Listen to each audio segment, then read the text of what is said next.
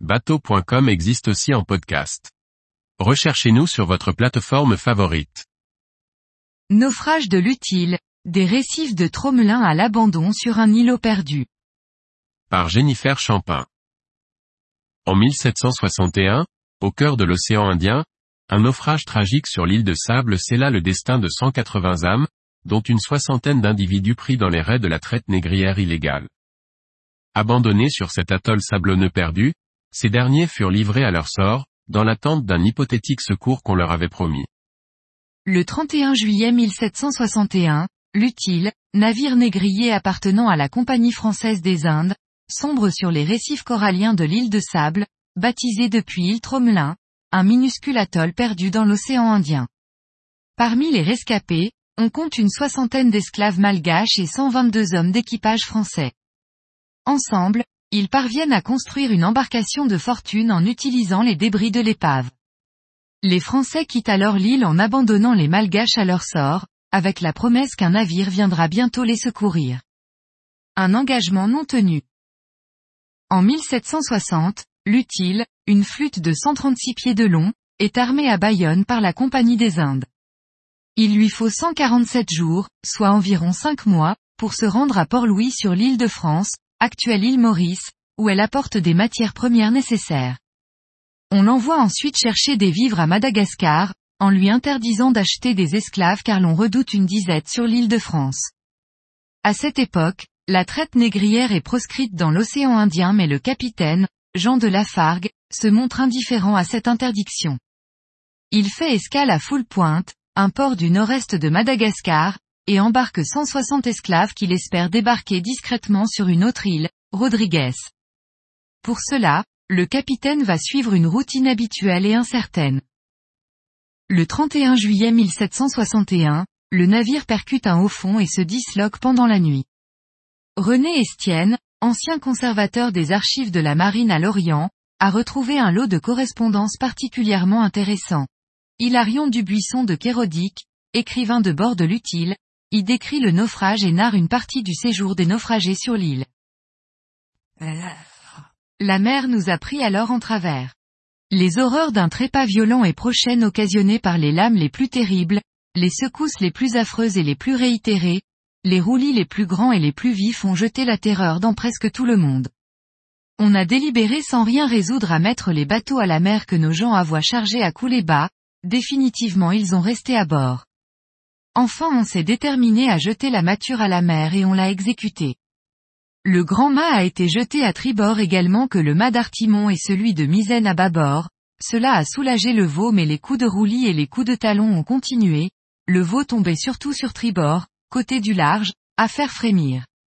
Il a eu de si violents coups de talon que la barre du gouvernail a fait sauter le tillac de la chambre, malgré ses barreaux en plusieurs endroits, ce qui fit déterminer monsieur de Castellan à l'aller couper lui-même. Sans mât et gouvernail en proie au brisant et à la mer la plus terrible faisant coffre, déferlant, à plus de cinq pieds au-dessus du plus haut du vaisseau, il a été une heure de plus sans faire eau et sans se partager, jusqu'à environ deux heures après minuit. Monsieur Castellan l'ayant bien roté, de tribord à bâbord et jeté et fait jeter les canons de tribord à la mer. Pendant tout ce temps les barreaux se cassaient sous nos pieds et enfin le pont est tombé. L'avant s'est séparé de l'arrière, les côtés se sont détachés et le fond a quitté les hauts.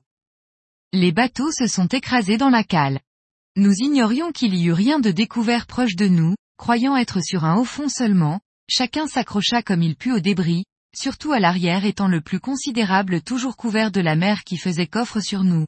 Nous attendions et comptions être à notre dernier moment. Chaque seconde nous faisait souffrir mille morts à peine pouvions-nous respirer, tant ces furieuses lames étaient vivement répétées. C'est ainsi que nous avons été jusqu'au jour, tant long et affreux. Parmi les 143 membres de l'équipage, une vingtaine de marins trouvent la noyade. Les esclaves, de leur côté, n'ont pas leur chance. L'utile n'étant pas conçu pour la traite, 160 d'entre eux sont entassés dans la cale au moment du naufrage, et les trappes sont clouées par crainte d'une révolte. Ils n'ont l'opportunité de s'échapper que lors de la dislocation du navire. Entre 60 et 80 malgaches se noient, les autres parviennent à regagner le rivage. Un environnement hostile attend les rescapés, une terre déserte, d'environ un kilomètre carré, située entre Madagascar et la Réunion, parsemé de quelques arbustes, avec un point culminant à seulement 8 mètres d'altitude. Les températures fluctuent entre 21 degrés et 30 degrés. L'endroit est connu sous le nom d'île de sable. Selon de Kérodic, dès le jour suivant le naufrage, chacun s'attelle à la récupération de tout ce qui peut l'être. 22 barils de farine 8 barriques de vin rouge 2 pièces d'eau de vie 12 tierçons d'idem au moins un idem de cidre assez mauvais un petit baril de beurre beaucoup de suif et graisse de loupe, 200 L en plusieurs morceaux de lard et bœuf un baril d'huile à peu de choses près, plusieurs bouteilles d'idémidem de liqueur. Nous avons fait une grande tente avec la grande bonnette et des pavois et nous y sommes mis avec toutes les provisions et mis l'équipage dans de petites tentes. Nous commencions très fort à sentir le besoin d'eau, plusieurs noirceurs et nous leur donnons rien.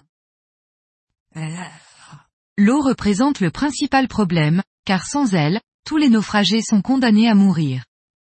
Le premier essai de creuser un puits pour trouver de l'eau se solde par un échec. Cependant, le centre de l'île présente une dépression, ils y découvrent de l'eau saumâtre à une profondeur de 5 mètres. Cette source d'eau assurera la subsistance de tous ceux qui tenteront de survivre sur l'île. Rapidement, la construction d'une embarcation visant à s'extraire de l'île est lancée, tandis qu'une autre est conçue pour la pratique de la pêche. Les 4 et 5, on continue à travailler au débris et Monsieur Castellan à faire une embarcation en chaland de 32 pieds un demi sur 12 de large à son grand beau, plat dessous et à rien parler debout, ponté et de 5 pieds de haut. Le 9. Idem. L'après-midi à 2 heures, nous avons vu une embarcation à deux mâts sous le vent à nous. On a hissé plusieurs pavillons et brûlé deux barils de poudre que je pense qu'ils n'ont pas aperçus mais bien l'île, ayant viré de bord et pris la route de l'Inde. Le 30. Idem et le 31. Sauver un rouleau de plomb, du cordage et mis un petit catamaran à la mer, pièces de bois amarrées ensemble sur lesquelles on va à la mer, portant trois hommes et nous avons pris deux grandes sardes, poissons. En septembre, soit deux mois après l'arrivée des naufragés, le lieutenant Castellan donne aux marins français l'ordre de quitter l'île à bord de la précieuse embarcation. Le 21. Fait un très grand catamaran, présenté et mis les deux mâts au bateau. Le 22. Mis de l'eau dans le bateau pour voir si le calfatage était bon. Le 23. Mer très grosse le 26. La mer belle le bateau a été fini et on a mouillé un grappin d'abordage marié avec une gueuse pour aller au large le grand catamaran. Béni le bateau est nommé la Providence, mouillé après-midi l'ancre par 18 brasses fonds de corail et coquillages brisés, à environ deux fortes encablures et demi de l'île sous le vent, le 27. Lancer le bateau avec beaucoup de travail et étant tous embarqués à 5 HRE du soir au nombre de 122. Rangés comme des sardines, nous avons appareillé. L'équipage parvient à regagner full pointe le 1er octobre.